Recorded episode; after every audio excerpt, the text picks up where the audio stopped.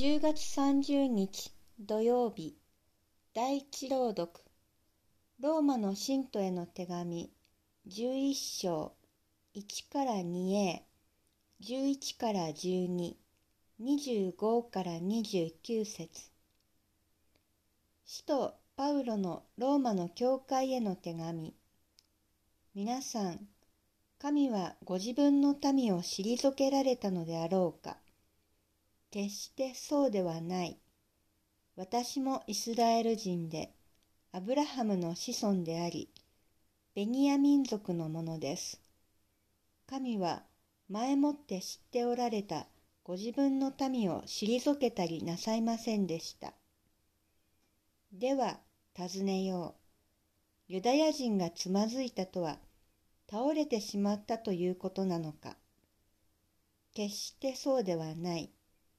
かえって彼らの罪によって違法人に救いがもたらされる結果になりましたが、それは彼らに妬みを起こさせるためだったのです。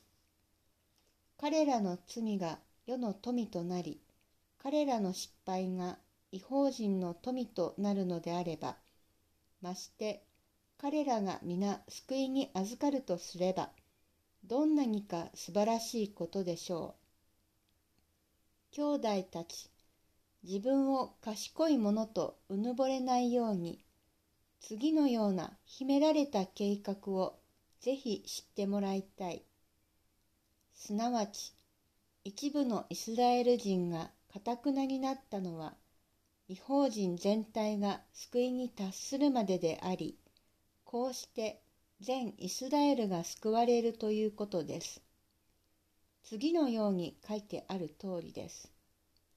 救う方がシオンから来て、ヤコブから不信心を遠ざける。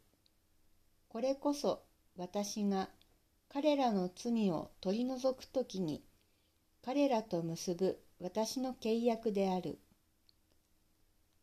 福音について言えば、イスラエル人はあなた方のために神に敵対していますが、神の選びについて言えば、先祖たちのおかげで神に愛されています。